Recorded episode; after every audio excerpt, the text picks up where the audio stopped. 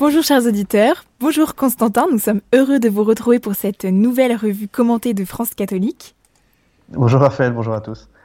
Alors pour lutter contre le visionnage des films pornographiques, le ministre de l'Éducation a mis en place une politique d'éducation sexuelle dans les écoles. France catholique nous rapporte cette semaine le témoignage d'un cours qui ne s'est pas passé comme prévu. Oui, alors l'intention euh, n'est pas pas mauvaise en soi. Hein, vous l'avez rappelé, c'est pour euh, lutter euh, contre le fléau de la, pornographie et notamment au fait que l'âge auquel les, enfants sont exposés à du contenu pornographique baisse d'année en, année et que ce fléau de la pornographie a une incidence en, cascade, hein, puisque ça euh, en plus de, voilà, de, semer la confusion dans l'esprit des jeunes, euh, il vient euh, casser la, bonne et saine représentation de, l'homme et, de la femme, et c'est donc une catastrophe pour la, vie affective, et, comme je l'ai dit, avec des problèmes en, cascade.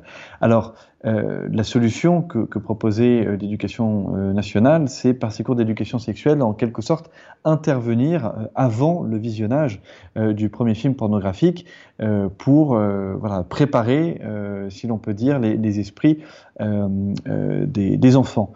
mais le remède semble presque pire que le mal, puisque l'association SOS Éducation a fait part d'une séance qui a connu de, graves dérives. Hein. C'est un, un ensemble de parents qui a saisi l'association pour prévenir ce à quoi leurs enfants avaient été exposés. Euh, et bien pendant ce cours d'éducation sexuelle, on a tout simplement euh, détaillé euh, des pratiques sexuelles euh, aux enfants, de tout accompagné d'autres considérations comme qu'il est possible de changer de sexe en prenant des médicaments. bref, les enfants qui étaient en classe de 6e, hein, donc on parle d'enfants qui ont entre 10, 11 et 12 ans grand maximum, ont été traumatisés et ce qui pousse l'association SOS Éducation à parler euh, de viol psychique euh, au sujet de, cette séance d'éducation sexuelle. Et cette notion de viol psychique, c'est ainsi qu'ils ont euh, dénoncé cette séance dans une lettre envoyée à Papendiaï, qui est le ministre de l'Éducation nationale. Dans France catholique, euh, Véronique Jenquier, qui, signe un article qui, raconte un petit peu ce, fait divers qui touche à l'éducation sexuelle, s'interroge. Euh, elle rappelle que l'éducation nationale veut désormais lutter contre les maladies sexuellement transmissibles, mais aussi les grossesses précoces, mais aussi euh, ce qu'elle nomme les LGBT-phobies, mais aussi les préjugés, bref, euh, s'interroge euh, Véronique Jacquier, est-ce vraiment euh, de l'État, au prétexte de lutter contre tout cela, de s'immiscer dans le champ de l'intime et a fortiori dans le champ de l'intime d'enfants qui ont à peine 10 ou 11 ans et euh, on comprend, euh, conclut-elle, euh, on comprend pourquoi de plus en plus de parents sont prêts à fonder leur propre école et à faire le choix notamment du hors-contrat pour éviter d'exposer leur enfant à ce type de contenu. Alors, dans un autre registre, autre sujet d'actualité, nous, fêtons cette année le millénaire de l'abbaye du Mont-Saint-Michel. À cette occasion, France catholique revient sur la figure de Saint Michel, que représente ce saint pour tous les chrétiens qui font le chemin jusqu'à lui? Alors Saint Michel, c'est avant tout l'archange du combat spirituel. Euh, la notion de combat spirituel euh, n'est euh, pas forcément très à la mode aujourd'hui, mais si on peut dire, ça n'empêche pas Saint Michel de continuer à exister, et il n'empêche que la notion de combat spirituel, même si elle n'est plus très à la mode, reste toujours valable. Saint Michel, c'est celui qui, dans l'Apocalypse, combat le dragon et ses anges mauvais et qui les chasse du ciel. Et on comprend donc pourquoi, dans cette notion de combat spirituel, Saint Michel, qui est présent euh, dès l'Ancien Testament, euh, qui euh, est alors le, protecteur du, peuple, du peuple hébreu et qui ensuite va devenir le protecteur du, peuple chrétien. on comprend pourquoi Saint Michel est si important dans le combat spirituel, puisque c'est lui qui combat le dragon. Alors pour revenir sur cette figure très importante de, Saint Michel, nous proposons un, très large dossier, c'est même quasiment tout le numéro qui est thématisé en l'honneur de Saint Michel et du Mont Saint Michel, et nous proposons euh, aux lecteurs de, France catholique euh, notamment une interview avec le chapelain euh, du sanctuaire du Mont-Saint-Michel, dont Pierre Doat, qui est issu de la communauté Saint-Martin. Et qui vient d'arriver il y a quelques mois au, Mont Saint-Michel, dont Pierre nous, nous, rappelle que déjà l'étymologie de Michel est intéressante, puisque Michel, ça vient de l'hébreu Mikael, qui signifie qui est comme Dieu. Alors, qui est comme Dieu avec un point d'interrogation à la fin, puisque c'est une question rhétorique, c'est-à-dire une question qui n'appelle pas de, réponse, puisqu'elle est évidente.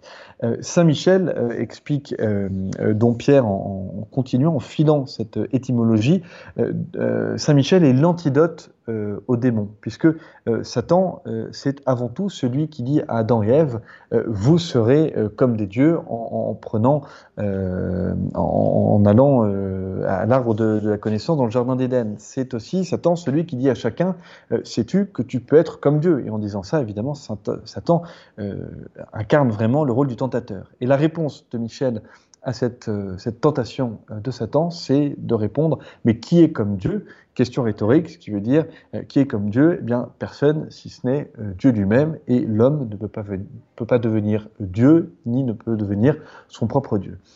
Les pèlerins, donc, nous, explique Don Pierre, viennent chercher auprès de, Saint Michel cette figure de l'archange du combat spirituel, euh, mais ils viennent euh, aussi euh, chercher un, certain réconfort en ce sens que Saint Michel est aussi un ange qu'on appelle un ange psychopompe, c'est-à-dire qu'il est un, intermédiaire entre le, ciel et la terre, et pendant des siècles, les pèlerins sont venus au Mont Saint-Michel pour confier à Saint-Michel euh, euh, les âmes euh, de leurs défunts et en espérant que, Saint-Michel eh bien, voilà, joue le rôle de l'avocat lorsque les, âmes sont présentées à Dieu. Alors, j'ai dit que les pèlerins venaient depuis des siècles, et c'est ce que nous explique notamment André Vaucher dans les colonnes de, France catholique. André Vaucher, qui est un, un, médiéviste reconnu et qui nous propose une histoire des pèlerinages au Mont Saint-Michel et qui nous explique que depuis un millénaire, eh bien, les, pèlerinages sont euh, réguliers euh, au Mont Saint-Michel. Il y a notamment eu un, phénomène qui est euh, particulièrement très impressionnant, qui est aussi poignant d'une certaine façon, qui a commencé à la seconde moitié du XIVe siècle et qui a continué jusqu'au XVIe siècle, c'était les pèlerinages d'enfants au Mont Saint-Michel. C'est-à-dire qu'à l'époque, ils venaient de partout en France. Il y avait des, enfants, des groupes d'enfants. Alors on appelait ça des groupes d'enfants, mais en vérité c'était plutôt des groupes d'adolescents qui se mettaient en marche. Ils partaient à quelques-uns de leur village d'origine, euh, vraiment du, fin fond de la France, et qui, euh, qui allaient marcher vers le Mont Saint-Michel. Et à chaque village, eh bien, la troupe euh, grandissait et on peut imaginer hein, dans les villages à proximité du, Mont Saint-Michel euh, l'effarement des villageois qui voyaient passer ces, ces, ces, hordes, pourrait-on dire, ces dizaines, ces centaines de jeunes qui se rendaient euh, au Mont Saint-Michel pour plusieurs raisons. D'abord pour la dévotion à Saint-Michel, aussi parce qu'à l'époque le Mont Saint-Michel était entouré, on va dire, d'une aura mystique très forte, puisque pour des personnes, il faut, faut rappeler qu'à l'époque, on ne voyageait pas comme aujourd'hui, on ne prenait pas des, vacances au bord de la mer comme aujourd'hui, et quand on vivait euh, eh bien, euh, euh, au fond de la, campagne française, on n'avait jamais vu la mer. Et quand on entendait parler d'un mont au bord de la mer, vraiment au nord, nord-ouest de la France, un mont qui eh était tantôt sur la terre ferme et tantôt en pleine mer, hein, avec, la marée qui vient recouvrir la baie du Mont Saint-Michel, eh bien, évidemment, à l'époque, quand on parlait de ce mont, mont qui était tantôt sur la terre ferme, tantôt sur la mer, eh bien, euh, c'était un, imaginaire euh, totalement incroyable. Et ça poussait tous, ces, jeunes à se mettre en, route, à se mettre en marche euh, vers le mont Saint-Michel. il n'y a pas que les jeunes et les moins jeunes qui se mettaient en marche vers, le mont Saint-Michel. nous rappelle André Vaucher, il y avait aussi les rois qui s'élançaient tous vers le mont Saint-Michel, puisque Saint-Michel, qui est un ange euh, guerrier, Saint-Michel était, vu comme le, protecteur, euh, le, protecteur euh, de la France. et c'était à l'époque une démarche qui était aussi bien politique que religieuse, puisque à, cette époque, il y a plusieurs siècles, on n'était pas dans cette logique aujourd'hui qui veut à tout prix faire la séparation absolue entre le temporel et le spirituel. À l'époque, euh, tout était, euh, tout était euh, mélangé. aussi, quand Saint Louis, avant d'aller, avant de se rendre en, croisade, eh bien, il fait un détour par, par le Mont-Saint-Michel. Lorsque Philippe le Bel remporte une victoire décisive sur les Flamands, il se rend en 1312 au Mont-Saint-Michel pour, eh une, marche, un pèlerinage d'action de grâce auprès de Saint-Michel. Et encore aujourd'hui, eh bien, les pèlerinages euh, continuent nous proposons notamment un reportage euh, Les pieds dans l'eau, pourrait-on dire, euh, un reportage signé Joseph Valençon avec des scouts unitaires de France voilà, qui, traversent la baie du Mont-Saint-Michel. encore aujourd'hui, de nombreuses paroisses proposent des, pèlerinages vers le Mont-Saint-Michel, preuve que depuis mille ans, ce Mont-Saint-Michel ne, ne, ne cesse bien d'attirer à lui les pèlerins euh, de tous âges et venus de toute la France. Alors France catholique revient également sur la prière à Saint-Michel écrite par le pape Léon XIII en 1884. Est-ce que vous pourriez euh, nous en dire un peu plus à ce sujet? Oui, alors euh, Saint Michel Archange, euh, défendez-nous dans le combat, soyez notre secours contre la malice et les embûches du démon, que Dieu lui fasse sentir son empire, nous vous le demandons en suppliant. Et vous, prince de la milice céleste, repoussés en enfer par la force divine, Satan et les autres esprits mauvais qui rôdent dans le monde en vue de perdre les âmes, ainsi soit-il. Voilà effectivement la prière écrite euh, par Léon XIII qui a été euh, récitée jusqu'à la réforme liturgique euh, de 1964 à la fin euh, de chaque messe. Ce qu'il y a de très intéressant dans cette prière, c'est évidemment l'histoire, la tradition qui accompagne cette prière, puisque selon euh, le secrétaire de Léon XIII, cette prière lui aurait été inspirée euh, par une vision euh, qui aurait eu lieu le, 13 octobre 1884. ce jour-là, après avoir célébré la messe, le pape Léon XIII tombe, on pourrait bien non pas en, extase, mais vraiment il a une vision. Il aurait vu eh bien une horde de démons au-dessus euh, de Rome, euh, prêt à, s'abattre euh, sur le Saint-Siège, mais ces démons auraient été chassés par l'intervention de, Saint-Michel. Et c'est la raison pour laquelle, après cette vision, on raconte que, ben, Léon XIII aurait attrapé un, morceau de papier, aurait pris un stylo et aurait rédigé cette prière à, Saint-Michel, à qui il demandait, qui demandait aux, fidèles et aux prêtres en particulier de, réciter cette, cette, cette, prière. Alors, à, la suite de Léon XIII, il y a Pion aussi, qui, qui était très attaché à cette prière à Saint-Michel Archange. il avait notamment été frappé par le fait que Léon XIII avait rédigé cette prière 33 ans, jour pour jour, avant la dernière apparition de, de, de Fatima. Euh, avant le, miracle du soleil hein, en 1917. Et euh, XI voyait un lien entre la, vision euh, de Léon XIII et la demande de la Vierge d'obtenir la consécration de la Russie à son cœur immaculé. C'est pour ça qu'il il demandait à ce que cette prière soit récitée, notamment à cette intention. Alors à partir de 1964, euh, la prière est un peu euh, tombée en, désuétude. Euh, il faut noter néanmoins que le pape François a une très forte dévotion à Saint-Michel. Hein. les, auditeurs de Radio Maria se souviennent peut-être que le Vatican euh, a été consacré au début du pontificat de François euh, à Saint-Michel et très régulièrement le, pape François parle du diable hein, qui pour lui existe. C'est toujours bon de, le rappeler et de l'importance de la prière. Et le pape François donc a une vraie dévotion pour Saint-Michel et il a confié que tous les matins il récite la prière à Saint-Michel pour l'aider, dit-il, à, vaincre le diable et il incite d'ailleurs les fidèles du monde entier à réciter cette prière euh, à Saint-Michel, euh, et, surtout d'ailleurs euh, durant le, mois du rosaire en octobre, à la fin du chapelet, hein. mais en particulier, donc, ce qui veut dire ce qui n'empêche pas les, fidèles catholiques, s'ils le veulent, à la fin du chapelet, de réciter cette prière à Saint-Michel Archange, donc une prière qui a été écrite en 1884 et qui continue aujourd'hui de, de, vivre et même d'être promue par Rome. La revue de cette semaine nous rappelle également que Saint-Michel était très lié à une grande figure de l'histoire de France, Jeanne d'Arc. Quel est le lien entre les deux? Alors le lien, eh bien, ça remonte à une apparition, l'apparition de Saint Michel euh, dans le jardin euh, du père euh, de Jeanne d'Arc. Jeanne d'Arc voit apparaître devant elle l'archange Michel à Don Rémy. Et euh, c'est à ce moment-là que euh, Saint Michel dit cette phrase restée célèbre. Euh, il parle de la grande pitié qui est au royaume de France et qui assigne à Jeanne d'Arc sa mission.